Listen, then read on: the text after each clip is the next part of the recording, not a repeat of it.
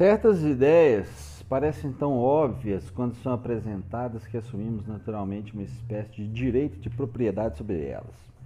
Foi assim que John Lennon se sentiu quando George Lee propôs que formasse uma banda de skiffle. Lee, aluno do quinto ano do segundo ciclo da Quarry Bank, com seus cabelos escuros e encaracolados, encontrou John e Eric Griffiths durante o intervalo para o almoço num dia de março de 1957. Os três garotos partilharam um cigarro no abrigo de bicicletas e conversaram seriamente sobre música. As músicas de que mais gostavam, os artistas que admiravam, os arranjos que achavam mais interessantes. Num determinado momento, pouco antes do fim do intervalo, George Lee, transbordando de entusiasmo, sugeriu que mergulhasse nessa paixão de forma mais ativa e ousada. Vamos formar nosso próprio conjunto de esquifo. Ele disparou como se fosse uma ideia revolucionária. Na verdade, o fenômeno pegara fogo em Liverpool meses antes, com grupos novos mais numerosos que barcos a vapor. Mas esses conjuntos ainda eram relativamente raros na Quarry Bank. Em fevereiro, um grupo de estudantes formara uma banda chamada The Kingfishers mais notória pelo pioneirismo que pelo talento. No mais, eles estavam pisando em terra virgem. Uma banda de skiffle. John estava empolgado, para dizer o mínimo. Aquilo fazia tanto sentido que ele teve dificuldade em se concentrar em qualquer outra coisa naquele dia. Depois da aula, ele e Eric pedalaram alucinadamente até a casa de George Lee para retomar a conversa. Nós precisamos formar o nosso grupo, ele disse depois a Eric, já na calçada a uma distância segura dos ouvidos de Lee, o que implicava uma súbita mudança dos integrantes. De acordo com Eric, ambos achavam George Lee um cara até legal, mas que deveria ser rejeitado simplesmente por não fazer parte da turma. Além disso, achavam que a animação de Lee era fogo de palha eu e John levávamos aquilo a sério, insiste Griffiths. Mas, aliás, não havia espaço para quem ficava em cima do muro. Determinado, Lee acabou de por formar uma banda concorrente, The Bluebirds. Eles tinham violões novos e John passou a acompanhar Eric nas aulas em Hunter's Cross, onde um dirigente professor estava determinado a nos transformar em violonistas quando o que na verdade queríamos era tocar alguns poucos acordes e blueser. Duas aulas depois, John ficou farto. A reação dele ao que quer que fosse estruturado demais não era das melhores, e as aulas de violão não foram exceção. Havia regras demais e poucas recompensas imediatas. Sempre criticava. Melhor, sempre criativa Julia soube exatamente como resolver o problema. Executante satisfatório de banjo, diz Griffiths. Ela afinou nossos violões usando o banjo como referência e nós decidimos tocar dali em diante usando acordes de banjo. Com isso, afinavam as três cordas anteriores como de costume, inferiores, como de costume, de acordo com Rod Davis, que no decorrer dos anos adquiriu domínio sobre um bom número de instrumentos de cordas e tocavam acordes de banjo nas cordas de cima, o que simplificava o processo. Eu precisei de uns dois anos com idas e vindas para conseguir dedilhar canções sem pensar, lembrou John. John teve mais dificuldades do que eu, diz Griffiths. Ele era mais musical em termos de descobrir quais eram os acordes. Julius ensinou a tocar os acordes de Sol, Dó e Ré com sétima o que bastava para tocar praticamente qualquer canção popular. Para ajudar, ela aplicou a tríade de acordes básicos a When Ted Shame, primeiro sucesso de Fats Domino, e demonstrou o método acompanhando-se com uma voz despreocupada e agradável. Asterisco.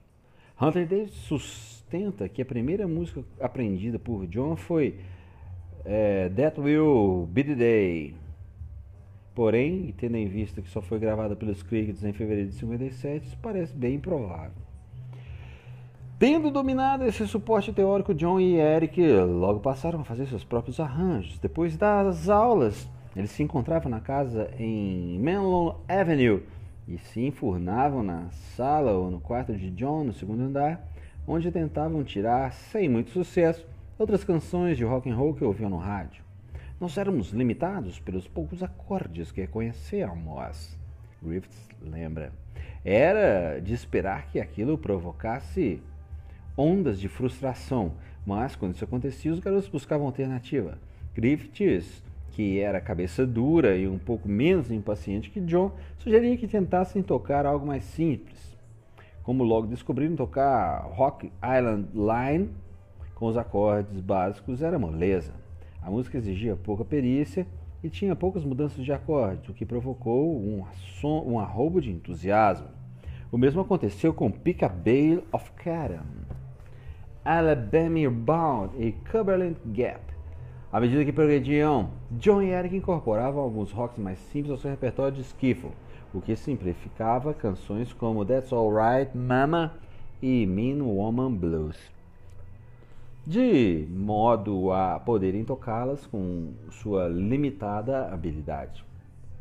John mergulhou nos ensaios que aconteciam diariamente depois da escola, geralmente na Mendips e algumas vezes na casa de Eric, na Halewood Drive.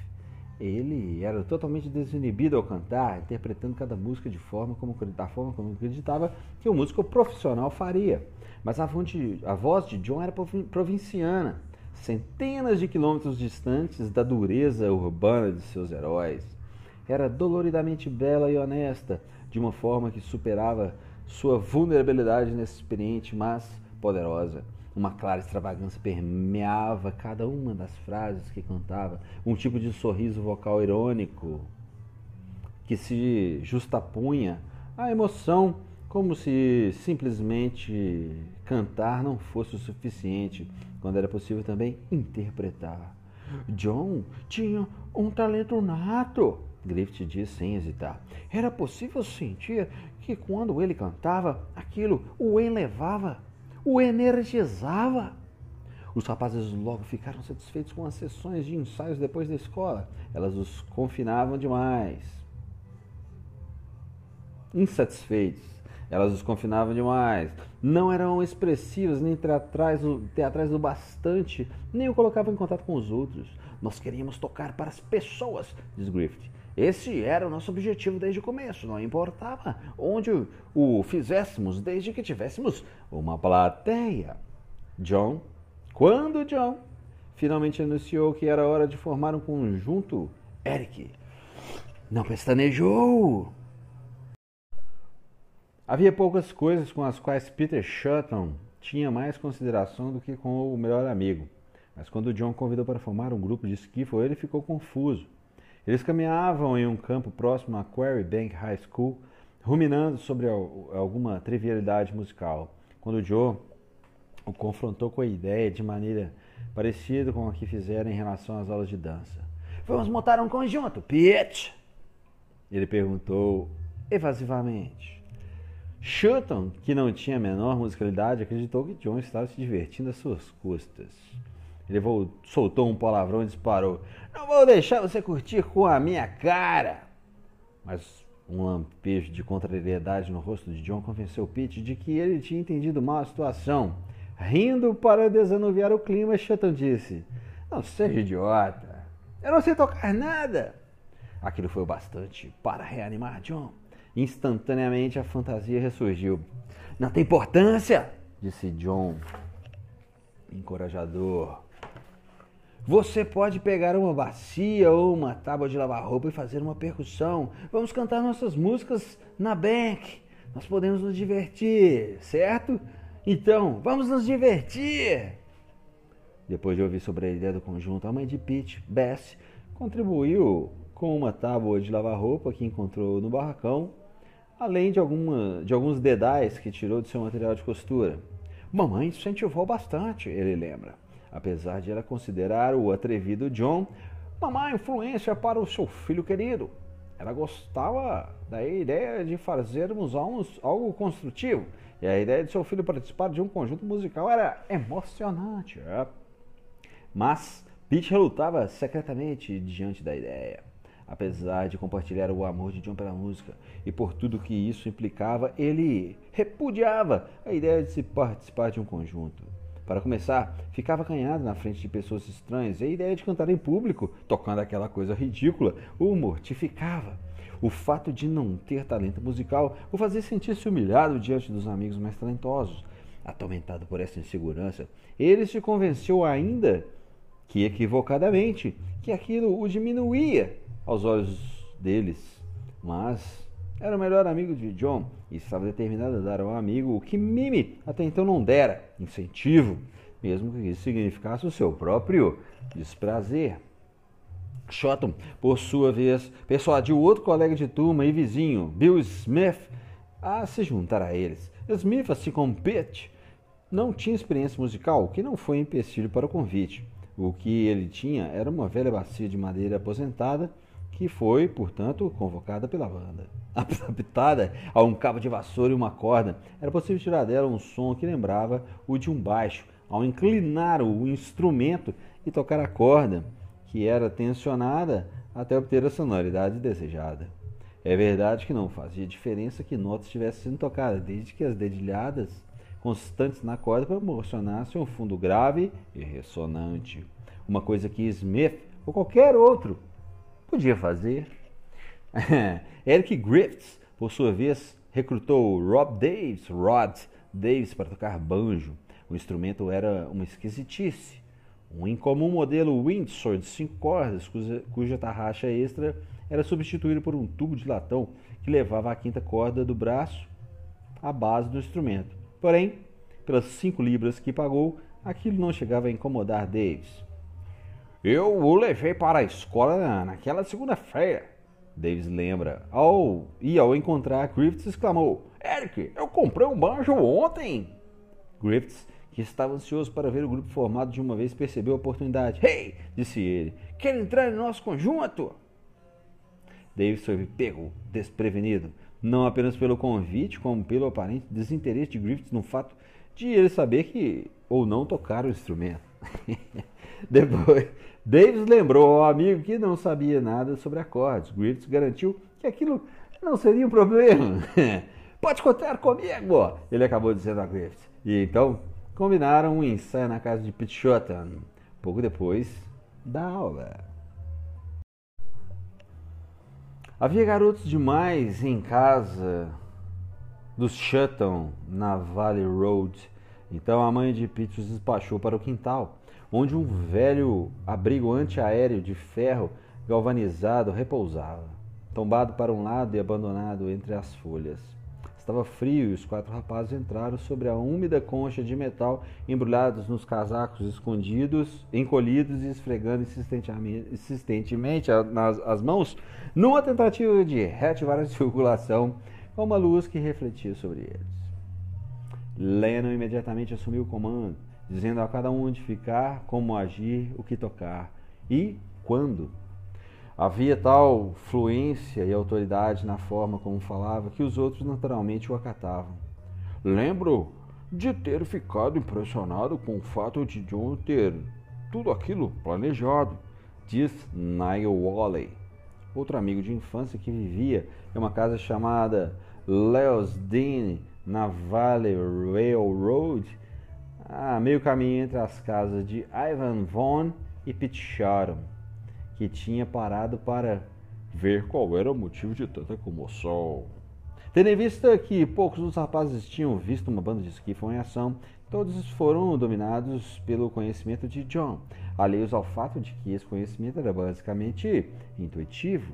Ele simplesmente sabia o que fazer, estava tudo na ponta da língua, diz Wally não era um conceito no qual ele estivesse trabalhando, as coisas vinham naturalmente. Outro fato que também chamava atenção era a forma como fazia com que as pessoas o seguissem sem esforço. Rock Island Line foi a primeira música que tentaram tocar. John havia comprado uma cópia do compacto de Donegan na velha senhora Roberts, dona da loja de discos da vila em frente à piscina pública, com John assumindo o papel de líder naturalmente. Nunca houve nenhuma discussão sobre quem cantaria. Com o rosto pálido erguido para a luz, John se lançou na música, com os outros integrantes se esforçando para acompanhá-lo. Os acordes fluíam em desordem, cada instrumento gravitando em sua própria órbita. Apertados sobre a pequena cúpula de metal, eles estavam desajeitados, cada qual se agitando sobre seu instrumento. Os garotos foram unânimes em reconhecer que o som era uma bagunça completa, mas enquanto tocavam, foram ficando cada vez mais empolgados. A excitação de tocar uma música juntos, num conjunto, superava as limitações. Eles sorriam para os rostos brilhantes uns dos outros, orgulhosos e iluminados. O grupo tocou quatro canções folk até o fim do dia. Se não com competência, pelo menos com determinação. Quase tão vital quanto a música era a escolha do nome da banda. Não se sabe ao certo quem propôs o nome The Black Jacks, mas ele foi aprovado com unanimidade e com certo merecimento. Segundo Eric Griffiths, ele tinha o som certo para garotos da nossa idade, áspero, sombrio e americano. Hum, nós experimentávamos a sonoridade e o nome caiu como luva. Ensaios sucessivos depois de aulas produziam um repertório sólido e o estalo em, em estado bruto de canções. Os Blackjacks aprenderam todas as músicas do Songbook de Donegan, entre elas Wabash Cannonball, Dead or Alive, Bring Me Little Water, Sylvie, John Henry, Midnight Special, Cumberland Gap e Royal Man Blues. E apesar de John fazer a voz principal, todos faziam segundas vozes e vocais de fundo. As letras se tornaram tão familiares que os garotos pareciam tê-las absorvido com ar, como ar, com o ar. Quando todos cantavam junto o refrão Oh, let midnight special shine light on me, light on me. Os garotos inflavam o peito e cantavam com um encantamento vagamente proibido. As vozes outrora tímidas e desafinadas se elevavam com uma incandescência voraz. Duas semanas depois, o quarteto acabou descobrindo que outro grupo de skiffle, uma banda com reputação suficiente para impressionar os garotos, também se chamava The Black Jacks. Sem alternativa, a não ser mudar o nome do conjunto, eles se reuniram na Man Dips uma tarde. John, Eric, Pete, Rod e Nigel para um mini brainstorm. Depois de algum tempo, Pete jocosamente sugeriu um nome que se encaixou. Havia uma tradição na Quarry Bank, segundo o qual ao fim de cada ano letivo, os alunos se reuniam no auditório para cantar o hino da escola. Todos sabiam de cor. Eles eram forçados a ensaiar exaustivamente com o professor de marcenaria Cliff Cook, martelando as notas ao piano. Quarryman, Old Before War, asterisco. Deixem o especial da meia-noite me iluminar com a sua... Opa! Ah, esse aqui é outro... Bom, enfim. Homens da Pedreira, já velhos antes de nascer, forçando cada músculo e tendão. The Quarryman. John gostou do nome imediatamente. É isso! Soa bem! É isso aí! Mas um meio sorriso traía sua motivação subjacente. O nome era uma referência irônica à escola. Nós nunca forçamos um músculo ou tendão nos anos da Quarry Bank, chutam admite. Então, o nome Quarryman me pareceu muito apropriado. Encontrar rapidamente material novo se transformou no principal objetivo de John e no seu maior problema. O rádio era uma fonte mais acessível. Até mesmo a BBC se rendia ao fenômeno skiffle. Mas o repertório que ia ao ar ainda era muito limitado. A oferta de edições com canções cifradas era mínima e o preço dos discos proibitivo. A única alternativa era frequentar as lojas de discos, onde era possível ouvir uma ou duas músicas. Para John, essa era a melhor fonte para, seu novo, para o novo material. Assim, ele, Eric e Rod se juntavam aos poucos alunos do quinto ano que pulavam o muro da escola durante o intervalo do almoço. Os garotos compravam batatas fritas e faziam peregrinação pela Hartwell Road até a rotatória da Penny Lane, onde uma filial da North End Music Store, ou NAMS, como era conhecida, servia à pequena comunidade. E nós podíamos ouvir algumas faixas ali. Era uma cabine, em uma cabine. Davis diz, explicando como era possível discernir as palavras naquela, da, naquelas circunstâncias. Mas então eles nos chutavam para fora quando percebiam que não íamos comprar nada. Até o final de abril, o embalo foi quebrado pela deserção de Bill Smith, que demonstrou não ser confiável, simplesmente deixou de aparecer para os ensaios. Sua saída não foi exatamente uma ameaça aos Squareman. John e Pete invadiram a garagem dos Smith e libertaram o baixo improvisado, feito com uma caixa grande de chá de, de, de, chá de madeira, que substituiu a velha bacia por acreditar que Bill não sentiria grande falta dele. Smith foi logo substituído por Len Gary, colega de aula de canto na Quarry Bank, que agora estava no último ano do Liverpool Institute, onde era colega de turma de Ivan Vaughan e Paul McCartney. Rapaz desembaraçado, autoconfiante, articulado de Woolton, Len também podia ser indiferente até o ponto da distração. Mas, como Griffiths lembra, ele dedilhava as cordas de um baixo bacia como ninguém e não importava as notas que tocasse. Era um cara legal. A situação se tornou ainda mais animadora quando Eric anunciou, um tanto inesperadamente, que havia encontrado um baterista que podia ser útil para eles. Raridade em Liverpool, principalmente devido ao custo de uma bateria. Não havia luxo maior para uma banda de esquife do que um baterista. Além do mais, isso possibilitaria que tocasse um pouco de rock and roll, o que sempre fora o objetivo de John. Ele estava mais ansioso do que nunca. Griffiths conhecera Colin Hampton no ônibus que ambos tomavam da escola para casa. De temperamento um tanto atrevido, com um sorriso rápido e impulsivo, Hampton trabalhava como aprendiz na Guy Rogers, uma tapeçaria de spit, speak que funcionava em uma fábrica arejada e moderna usada pela RAF durante a guerra para produzir peças de avião. Os garotos tocaram, trocaram olhares e gestos a se, a se reconhecer. Eram vizinhos, enquanto passavam, passaram a conversar então passaram a conversar quando se encontravam. Numa dessas ocasiões, Hampton disse que tocava bateria. Eu era muito, muito amador. Nunca fui um bom baterista. Talvez por não ter frequentado aulas, admite Hampton, que batucava ritmos nos móveis de madeira como se fosse Sun Liston, boxeador. E então Buddy Rich. E não Buddy Rich, grande batera. Hampton aceitou o convite mas não teve ilusões quanto ao motivo dele. Fui convidado a me juntar ao grupo simplesmente por ter uma bateria, diz ele. Sei um traço de rancor. Não fazia diferença se eu tocasse muito mal. Nigel Wally, que se sentia meio deixado de lado, declarou estar disponível para ser o empresário do grupo e se comprometeu a, fa a fazer deslanchar o Squareman.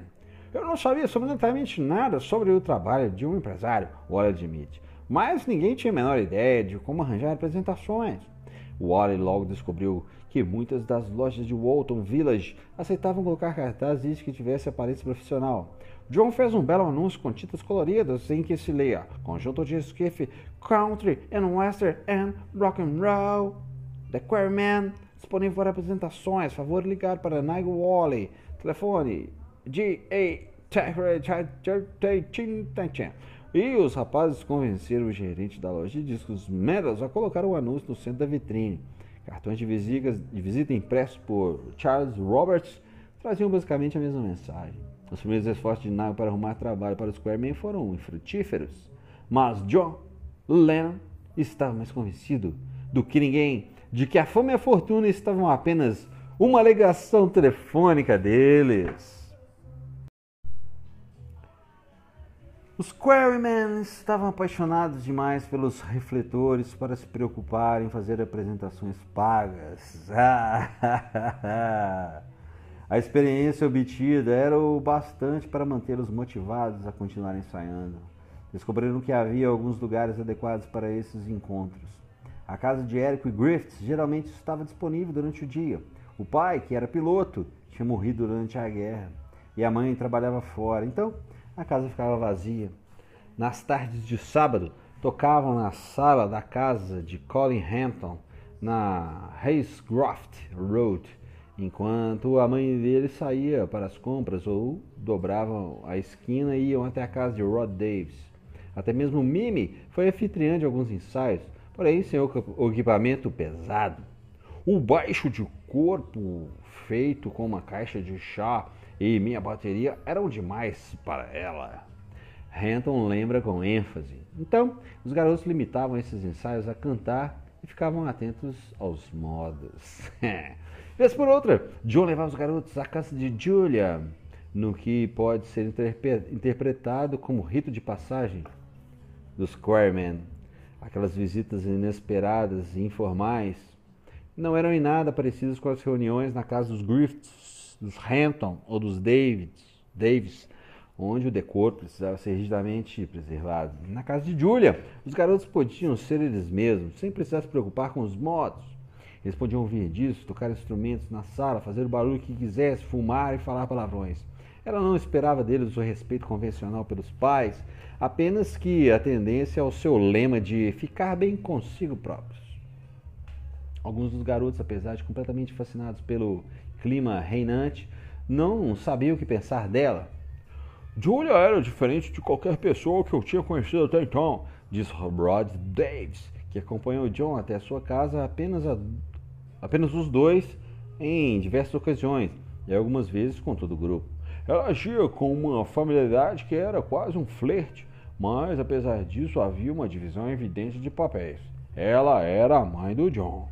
Isso nunca saiu da cabeça de ninguém mas os modos dela e a forma como agia conosco faziam que parecesse mais uma amiga que uma parente. Uma vez, lembra Colin Hampton, eu estava na casa de Mimi quando John teve problemas com um acorde, então fomos até a casa de Julia. Ela imediatamente pegou o banjo e mostrou tudo o que ele precisava saber. Se uma das frases musicais fosse muito complicada para nós, ela cantava outras que podiam nos ajudar a assimilar aquela. Eu pensava, caramba, essa é a mãe dele e ela está falando sobre música. Aquilo era demais para um garoto como eu assimilar. John tendia a esquecer a distância que separava seus amigos de Julia. Ele convidava frequentemente Shotton e Griffith a dar uma escapada no intervalo do almoço para ir até a casa dela. Os rapazes providenciavam o estoque de cigarros e batatas fritas e pedalavam até a Bloomfield Road, onde se largavam no sofá como Cocker Spaniels e ouviam discos na sala. Ela tinha montes de discos na praia dela, não da nossa, disse Shetland. Mas Eric Griffith lembra de ter desencavado certa vez alguns discos de rock de 78 rotações que devoraram como doces. Na verdade, descobrimos Gene Vincent lá, ele afirma com segurança.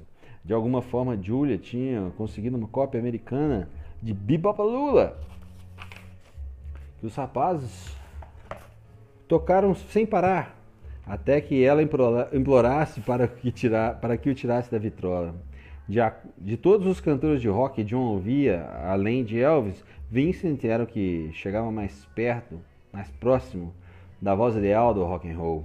Um rugido mortal, ameaçador, temperado com sexualidade e embalado com uma imagem incrível. Ele não precisava ser Vincent para captar a predileção do cantor por couro preto, motos velozes e mulheres mais rápidas ainda. Estava tudo ali na mesma estrada enevoada. Julia também apresentou os garotos aos discos de Shirley and Lee, Let the Good Times Roll e Charlie Grace, Butterfly. Foi necessário algum tempo para que aquelas músicas fossem decifradas e inseridas no repertório dos Squaremen, para eles, para lhes dar um tempero mais rock and roll mas o magro repertório da banda, em grande parte devido ao gosto boêmio de Julia, já estava se inclinando nessa direção. Durante abril e maio, os Squaremen aceitaram, aceitavam, aceitaram qualquer convite razoável para tocar e se apresentar em várias festas de amigos. Nada parecia desestimular o conjunto. Algumas vezes, quando quanto mais careta o lugar, maior a capacidade deles de se soltar. Mike Rice que fazia parte, com John, do grupo de alunos com as notas mais baixas do Quarry Bank, lembra. Eles, eles tocaram uma vez na garagem da minha casa, na Manor Way. Para a irritação dos vizinhos, o barulho foi tamanho que todos reclamaram com meus pais, que proibiram os rapazes de voltar. Hum. Nigel Wally, o empresário do Squareman, mandou folhetos feitos em casa para a administração do Pavilion Theatre, do Locarno Ballroom, é, do Rialto e do Grafton, mas nenhum deles se dignou a responder. em compensação, tocamos no Gammon Cinema, próximo a Penny Lane algumas vezes, ele lembra. Nesse local, os artistas eram tratados pela plateia com o mesmo pouco respeito despendido aos lanterninhos que patrulhavam o lugar. Na maioria das tardes de sábado havia apresentações de um grupo de esquivo durante os intervalos. Eles exibiam alguns curtas-metragens e então faziam um, um, um, intervalo para, tocar os, os, para trocar os projetores, que era quando nos apresentávamos. A garotada nunca ficava quieta, eles cantavam ou, ou se levantavam da cadeira. Eu não sei como os rapazes aguentavam. John tratava aquilo como um show importante e, por incrível que pareça, ninguém nunca reclamou. Quão bons ou ruins os Coreyman eram naquelas primeiras apresentações é difícil saber. Poucas pessoas se lembram deles. Nós estávamos começando a tocar músicas que soassem bem, lembra Pete Chatton. Mas, na opinião de Mark Rice, que assistia aos ensaios na casa de Hampton, o que eles faziam era barulho. E, quando, e quanto mais caótico soavam os ensaios, diz, mais completamente perdidos pareciam no palco. Segundo o próprio John, o desafio era maior diante de uma plateia. Havia uma ânsia inegável por as apresentações, um senso de que era possível controlar as emoções da plateia com nossas vozes. Eric Griffith se lembra de ficar impressionado com a naturalidade de John diante do público, cantando de público, cantando e demonstrando emoções com uma espontaneidade que não tinha em outras situações, como ele, como ele parecia se soltar sobre as luzes, semelhante a um animal cativo devolvido ao seu ambiente natural. Animado com o progresso do conjunto, John estava determinado a testar seu novo poder em circunstâncias mais desafiadoras. Em parte, isso foi conquistado com a participação dos Quarrymen em diversos concursos de skiffle, que haviam se transformado em algo quase que indispensável nos salões de baile, bares com som ao vivo e eventos das igrejas de Liverpool. Enquanto as apresentações alimentavam o apetite quase insaciável do por skiffle, a palavra concurso era um mero sinônimo para sem pagamento. É. Os promotores dos eventos arranjaram uma forma meio malandra de oferecer um animado espetáculo de variedade sem gastar nada com os artistas. As bandas tocavam para se promover, ou, no caso do Squareman, pela oportunidade de ganhar a experiência de desfazer uma poderosa necessidade de estar sob os holofotes. No começo de maio, o jornal Liverpool Echo passou a anunciar testes para um concurso de talentos apresentado por Carol Levis, um corpulento empresário canadense que ganhava fama na Grã-Bretanha ao apresentar espetáculos amadores em teatros por todo o país. Em seguida, ele apresentaria os principais talentos em audições especiais em um programa de TV à moda de Star Search ou Star in the Third Eyes, programas de calouros da televisão inglesa. Mas, naqueles tempos sombrios do pós-guerra, a cena musical inglesa, além das tentativas de descobrir talentos e levá-los ao estrelato, era um tanto restrita. Em Liverpool, especificamente, a herança teatral era forte e esse era um dos principais focos de entretenimento. A televisão ainda engatinhava, muito poucas pessoas tinham aparelhos de TV e aqueles que os possuíam assistiam aos programas em uma tela do tamanho de um prato. As pessoas preferiam o teatro, diz o nativo da cidade que se lembra desse período e da vibrante cena de espetáculos de então, com plateias entusiasmadas. O Grand Pavilion Theatre, por exemplo, lotava em espetáculos como Way to the Stars, no qual strippers famosas, proibidas de se mover pela lei de moral e bons costumes de Lord Chamberlain, só impedidas de serem presas, ensinavam uma série de números estatuários que só mudavam quando se encerravam, quando se encerravam e abriam as cortinas. Havia ainda comédias burlescas e de besterol, espetáculos de variedades. As pessoas estavam ávidas por novos espetáculos e o agito do show de calores de Leves, Leves, caiu no gosto do público. Para os padrões de Liverpool, o espetáculo de Leves era um deleite. Havia oito atos que compunham uma hora de entretenimento à moda antiga, sob a tutela de Leves, que trajava smoking e gravata borboleta. Os Quarmen chegaram cedo naquela noite, vestidos o mais uniformemente que seus guarda-roupas permitiam, com camisas brancas e calças pretas. Os rapazes estavam nervosos, mas se apresentaram invejavelmente bem nos três minutos a que tinham direito. O tempo permitiu tocar apenas uma música, uma interpretação direta de Worried Man Blues, que arrancou aplausos animados da plateia. A última banda da noite, o Sunside Skiffle Group, do norte do país de Gales, era liderado por um comediante baixinho chamado Nick Cuff, que fazia caretas engraçadas durante a apresentação. Rod Davis percebeu imediatamente o que faltava fazer. Eles tinham um diretor e muitos fãs, e além disso, apresentavam um número de verdade. Todos pulavam no palco em determinado momento. O baixista caiu e continuou tocando deitado. Eles irradiavam energia enquanto nós ficávamos parados na esperança de que as pessoas gostassem da nossa música. Esse era o menor dos problemas dos Squareman. O apresentador anunciou que havia um tempo extra de 3 minutos que precisava ser preenchido ao final do espetáculo, tendo em vista que o Sunside Skiffle Group já estava no palco e essa banda foi convidada a tocar outra música. Nós sentimos imediatamente que aquilo era uma desvantagem, lembra Hampton. Assim que eles começaram a segunda música, John passou a discutir com Leves nos bastidores. Isso não está certo! Você está facilitando as coisas para eles. Estávamos furiosos. Mas era tarde demais. Leves ofereceu desculpas sem muito entusiasmo, enquanto o grupo galês aproveitava bem a maré de sorte e esquentava ainda mais a plateia. Quando chegou a hora de escolher o vencedor, os integrantes do Squareman se impertigaram à, à espera da reação da plateia. Leves girava um palmômetro, um aparelho que supostamente media o volume dos aplausos da plateia. Todos os grupos tiveram notas entre 70 e 80, com exceção de dois.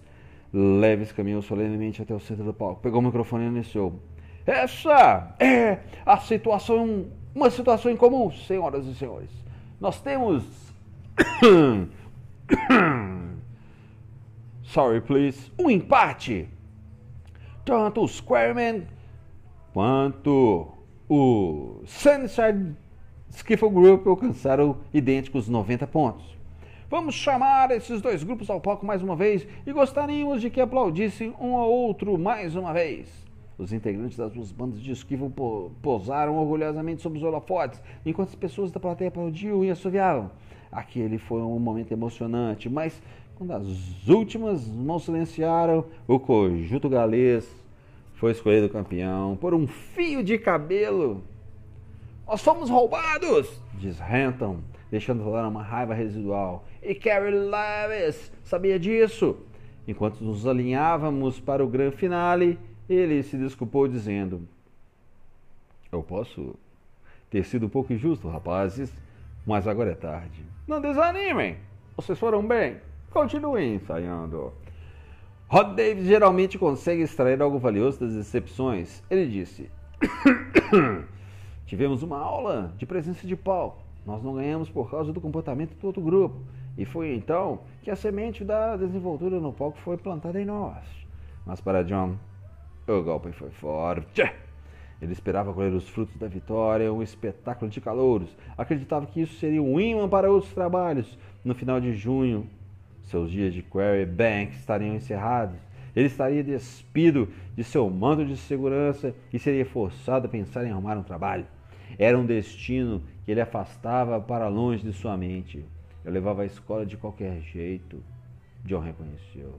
Não estudava Fiz nove GCS, Central, General Certificates of Education, é, exames de aptidão em áreas distintas ao final do curso. Foi um fracasso completo. Apesar da decepção com o resultado do show de calouros, os Quarrymen se mantiveram firmes Nigel Woolley, que abandonara a escola aos 15 anos para se dedicar ao golfe, arranjou para o conjunto primeiro trabalho de verdade no clube onde trabalhava. O Lee Park havia sido fundado por famílias judias de Liverpool e rejeitados em praticamente todos os clubes do Merseyside, desejavam construir um santuário social para sua comunidade. Uma tarde, durante uma partida de golfe com o Dr. Joseph Seitner, um sócio que Wally classificava como generoso nas gorjetas, Nigel mencionou sua vida paralela como empresário do grupo The Quarrymen.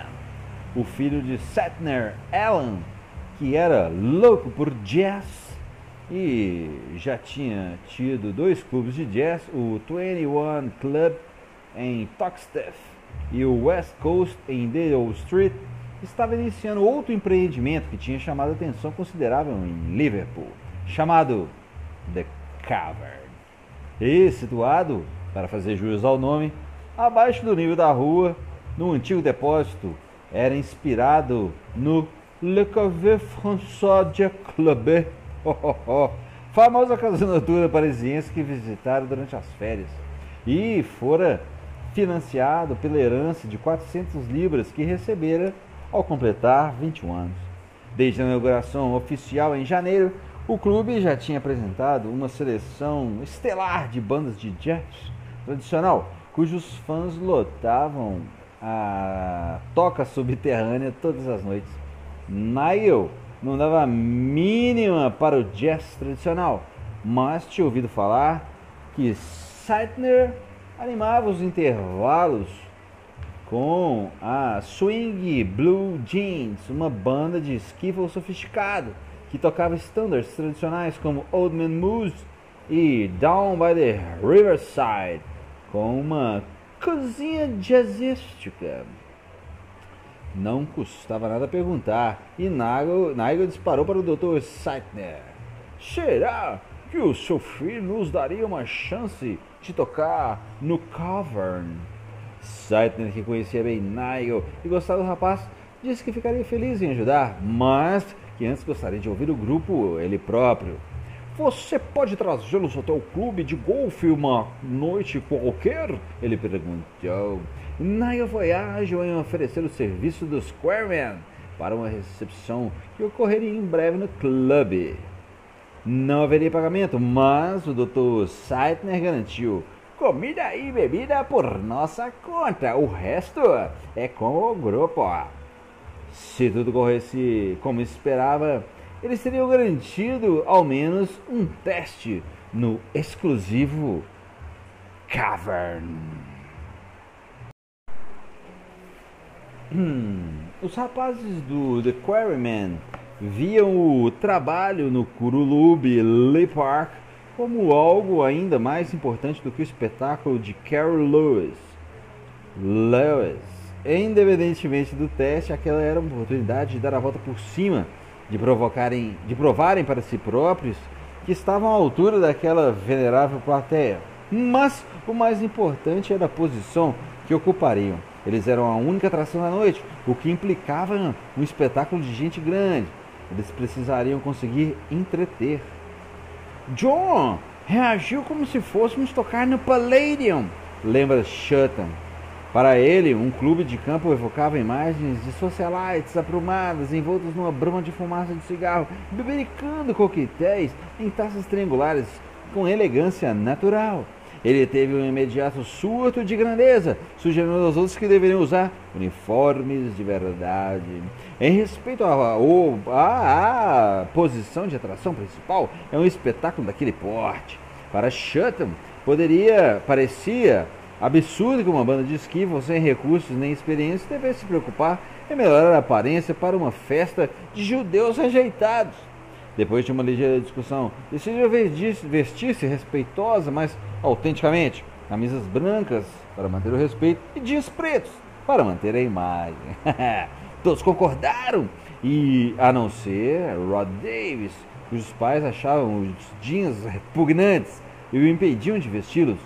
Os rapazes se viram nesse dilema por algum tempo, até que finalmente o imperdigado Davis reconheceu o peso da oportunidade e concordou em comprar um par de jeans usados de Mike Rice por inflacionados 37 pence. Na noite da apresentação, os Squareman se sentiu seguros. Eles chegaram um pouco antes das 5 da tarde, enquanto a velha guarda do clube terminava o jantar, e ficaram impressionados com o lugar. De acordo com Nigel Woolley, nós tocamos no salão de piso do piso inferior. Eles tinham arrumado as cadeiras para que o lugar ficasse com a aparência de um teatro. Um pequeno palco havia sido improvisado e, para nossa surpresa, eles providenciaram um microfone, que não era tão raro quanto o dinheiro naqueles dias. Que era tão raro quanto o dinheiro naqueles dias. Aquilo deu novo ânimo a John. Ele se continha para não se lançar de uma vez em direção àquela coisa. Meia hora depois, a plateia começou a chegar. E não as vinte e poucas pessoas que esperavam, mas algo entre 75 e 100 sócios de aparência distinta, abastecidos de bebida suficiente para dar ao lugar um clima leve, um clima leve, um leve clima de excitação.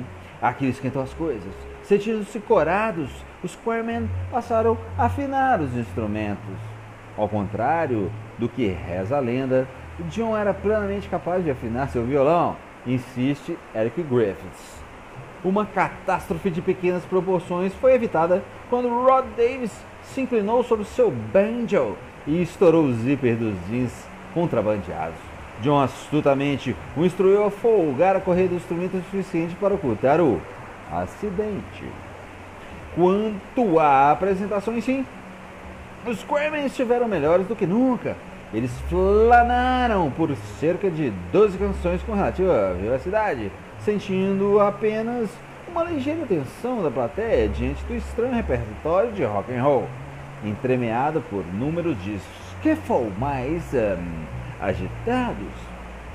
E, mas nada poderia interferir na exuberância de John ao microfone. Quando as luzes caíram sobre Lennon, ele se acendeu como uma chama. Fez um blefe incomum de espontaneidade, aparentando o toque aveludado de um artista mais experiente. John estava muito espirituoso naquela noite, disparando gracejos e comentários de improviso, diz Nigel Wally, que observava impressionado dos bastidores enquanto a plateia se continha para não cair na risada de cada gracejo de Lennon. Ele surgia com comentários engraçadíssimos no intervalo entre as canções. Alguém na plateia dizia algo e John transformava aquilo em outra coisa. Eles gargalhavam a cada intervenção dele. Foi fantástico. Apesar de alguns imprevistos, a apresentação foi um sucesso completo. O pessoal da plateia chegou até mesmo a passar o chapéu depois do espetáculo. Lembra Wally? nós conseguimos umas 15 ou 14 ou 16 libras, o que era mais do que conseguiríamos com o pagamento de qualquer clube. E aquela era a primeira apresentação paga do conjunto. A noite ainda rendeu outro dividendo. À medida que a plateia se dispersava, o benfeitor em potencial do grupo se aproximou, apertando as mãos estremecidas, estendidas como um político. Eles perceberam a reação que havia causado no Dr. Saitner pelo sorriso iluminado em seu rosto. Ele não se esforçou para ocultar a, ocultar a satisfação. Os sócios, segundo ele, tinham ficado muito satisfeitos com a apresentação do Squareman.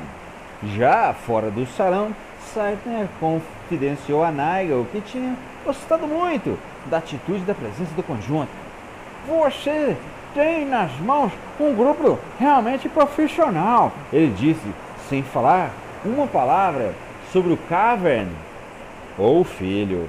O Wally pensou em levantar o assunto, mas desistiu ao perceber que não havia espaço para aquilo.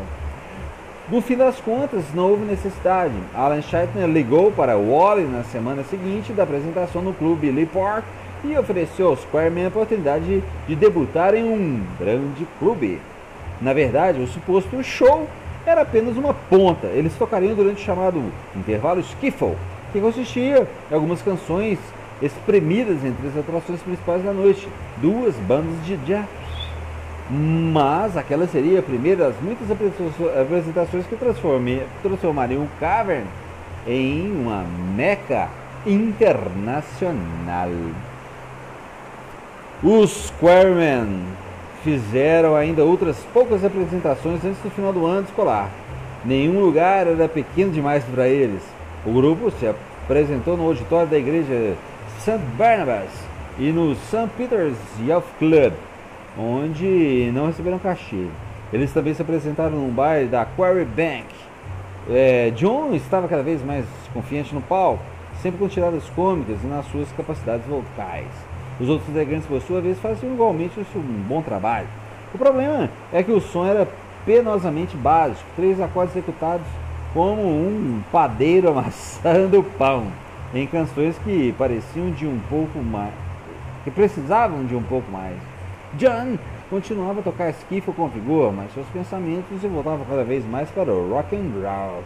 A temática do skiffle gravitava em torno de baladas marginais, lutas populistas, blues rurais e o folclore das pradarias americanas. O rock and roll vinha das ruas e da selva urbana, tinha uma energia jovem e agressiva que parecia criar expressão em um mundo em transformação. Durante a primavera de 1957, John pegou carona na música que abria caminho lentamente na Inglaterra. Os intervalos do almoço da escola eram totalmente devotados a encontrar novo material. Todos os dias, quando soava o intervalo, John escapulia da Quarry Bank com Peter Shuttle e Eric Griffiths e seguia cada pista com o afinco de um detetive que junta as peças de um caso. Eles faziam peregrinações às lojas de departamentos Wolf, Woolworths e H, é, W.H. Smith e, uh, e a diversos negócios da Allerton Road. É, essas andanças finalmente levaram a Michael Hill, um colega que, como veio descobrir, tinha uma grande coleção de discos americanos de rock and roll. Isso sem falar nos astros do blues, que foram uma revelação. Hill vivia a alguns quarteirões da escola, perto de Penn Lane, e tendo em vista que sua mãe trabalhava fora, os dois podiam passar uma ou duas horas escutando de 78 relatações na casa da, da casa vazia. Graças a algum milagre, Mike Hill tinha todos os discos de Elvis Presley, além de compactos de Hank Ballard and the Midnighters, Johnny Otis, Lloyd Price e Fats Domino. Eles também, ele também tinha discos de Duff Swing Band, Sputter Shutton, que não era lá o nosso estilo, mas que adorávamos. Uma tarde em que os rapazes beliscavam o almoço à base de batatas fritas e cigarros, Joe ficou sem palavras quando Rio pousou a agulha em Longtown Sally de Little Richard.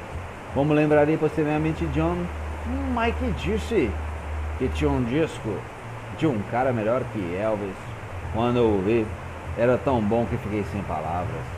John ficou estupefato, completamente dominado pelo vocal cru e uivante de Little Richard, acompanhado por uma linha selvagem de baixo boogie e por um piano frenético onipresente da abertura da música ao último compasso.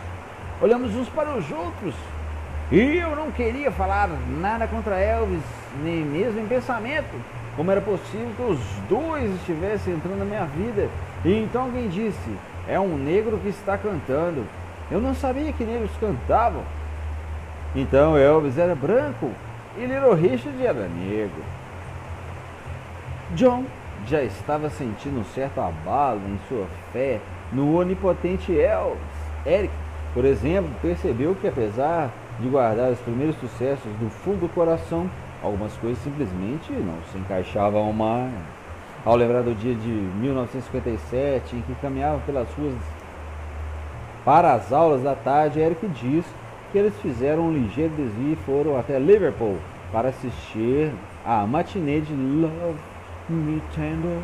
Fomos nos sentar nas poltronas do cinema na Lime Street e estouramos de rede Elvis. John achava que ele estava ridículo. E apesar disso, aquele fiasco, um escorregão artístico, não parecia minar nem um pouco do prazer que ele sentia com a música. Imediatamente depois de assistir ao filme, os Quarmen começaram a ensaiar Don't Be Cruel, Heartbreak Hotel, Oh Shook Up. Eram versões simples, sem muita energia, mas que satisfaziam o apetite dos garotos por rock and roll, sem desagradar aos ouvidos que queriam skiffle. Eles também tentaram tirar Sleeping and Sledding, lá do B do compacto Longton Cell, mas sem muito sucesso. Nós passamos a tocar cada vez mais músicas do Elvis, conta Colin Hampton, que, como baterista, era receptivo a toda e qualquer oportunidade de imprimir um ritmo mais sensual às músicas. As plateias estavam começando a pedir isso. John já estava sentindo. Nós estávamos prontos para seguir em frente. Mas a disposição não substitui o talento.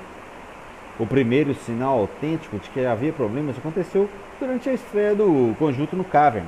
No final da primavera de 1957, o Cavern era território inimigo, um clube de jazz, tão tradicional quanto o jazz tradicional pode ser, reservado, segregador, exclusivo como uma autópsia, santuário desaficionados por jazz de Liverpool, com uma clientela de supostos intelectuais, inflexíveis no que dizia respeito ao culto à sua virtuosa música. Lá dentro, ou se estava do lado deles, ou contra eles, e os oposicionistas que se danassem. Apenas um ano antes, o pianista de jazz Steve Race fizera soar em sua coluna na revista Melody Maker a sirene para uma guerra santa contra o paganismo. o rock and roll é uma ameaça monstruosa, tanto para a aceitação moral quanto para a emancipação do jazz.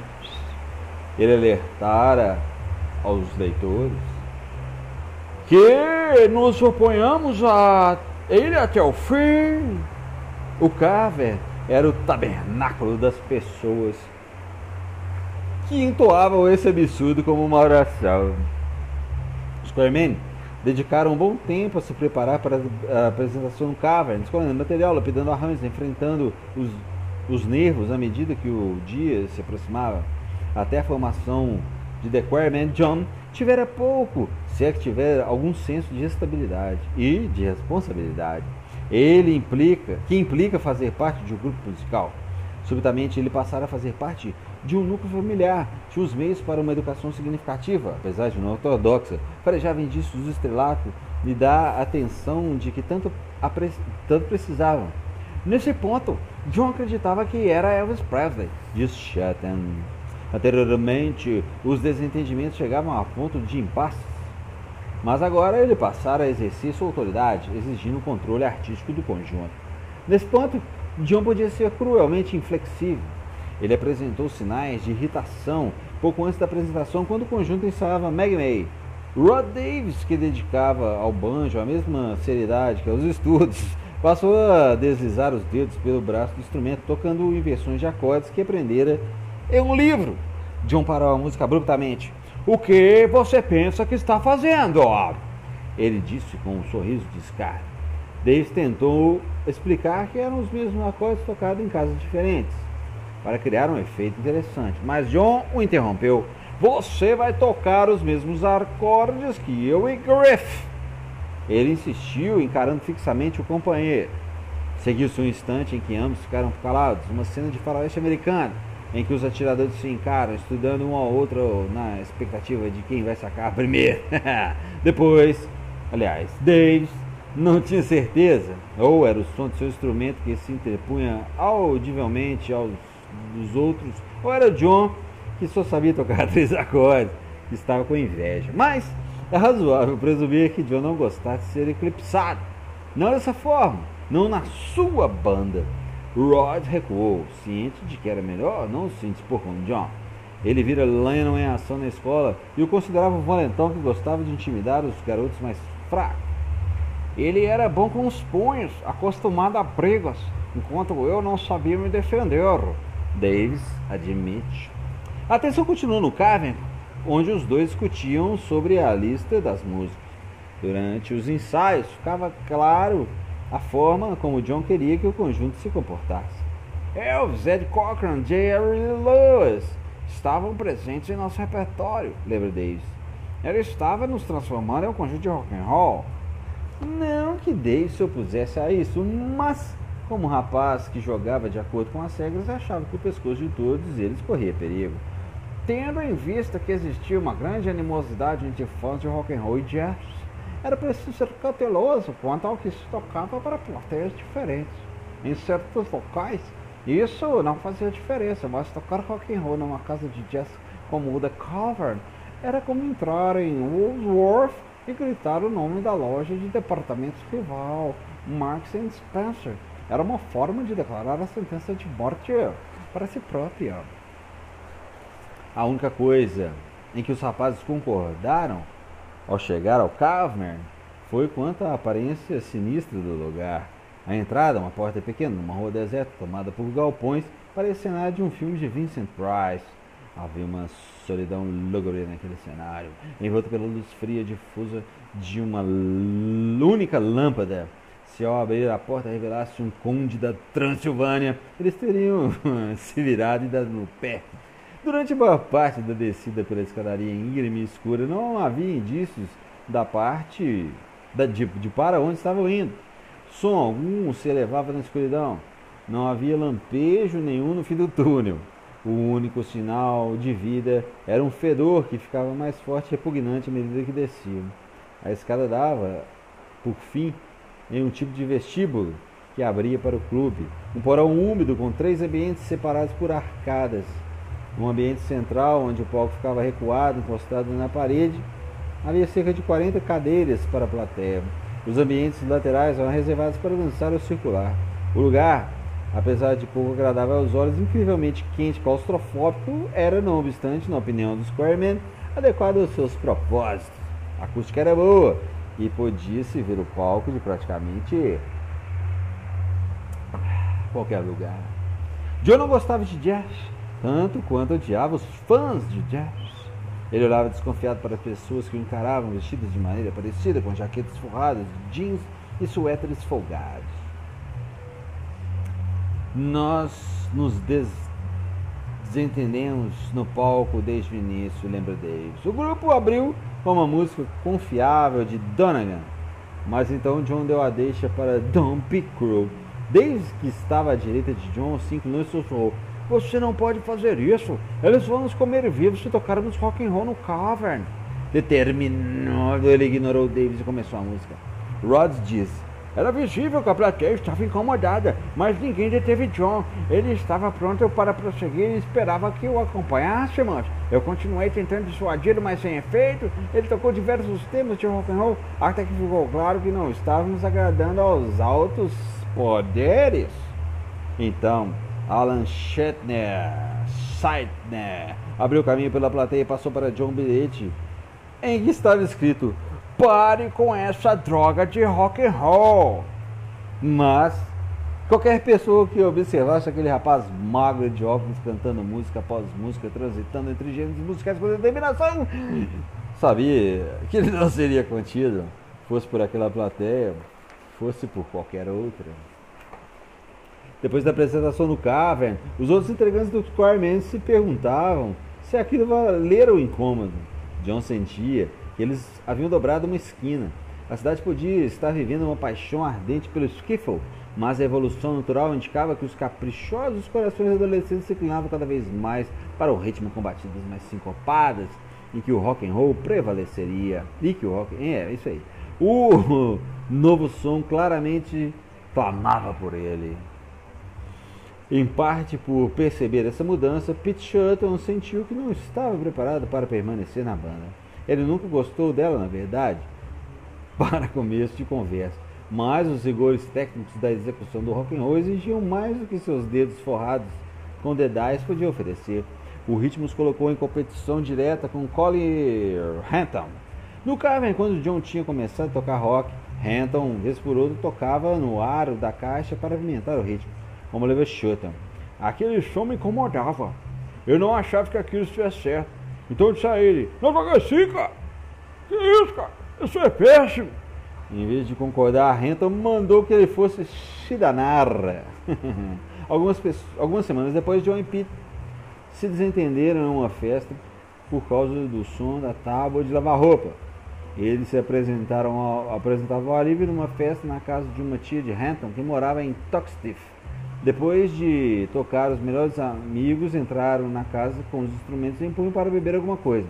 Eles sentaram e riram à vontade com as piadas de John sobre os convidados. O olhar de Shotton finalmente pousou na tábua em seu colo. Ele agitou um pouco o instrumento para chamar a atenção do amigo e admitiu que até aquele momento nunca tinha tido sido claramente discutido por eles. Eu dei isso, John. Isso não é para mim. Shotton lembra-se de ter ficado perplexo com o que se seguiu. John pegou a tábua de lavar roupa e bateu com aquilo na minha cabeça. Do nada, disse o Pete. A parte metálica se soltou e a moldura envolveu meus ombros. Com uma insinuação de sorriso irônico, John olhou para a cena ridícula que queria e disse: Bem, isso resolve as coisas, certo?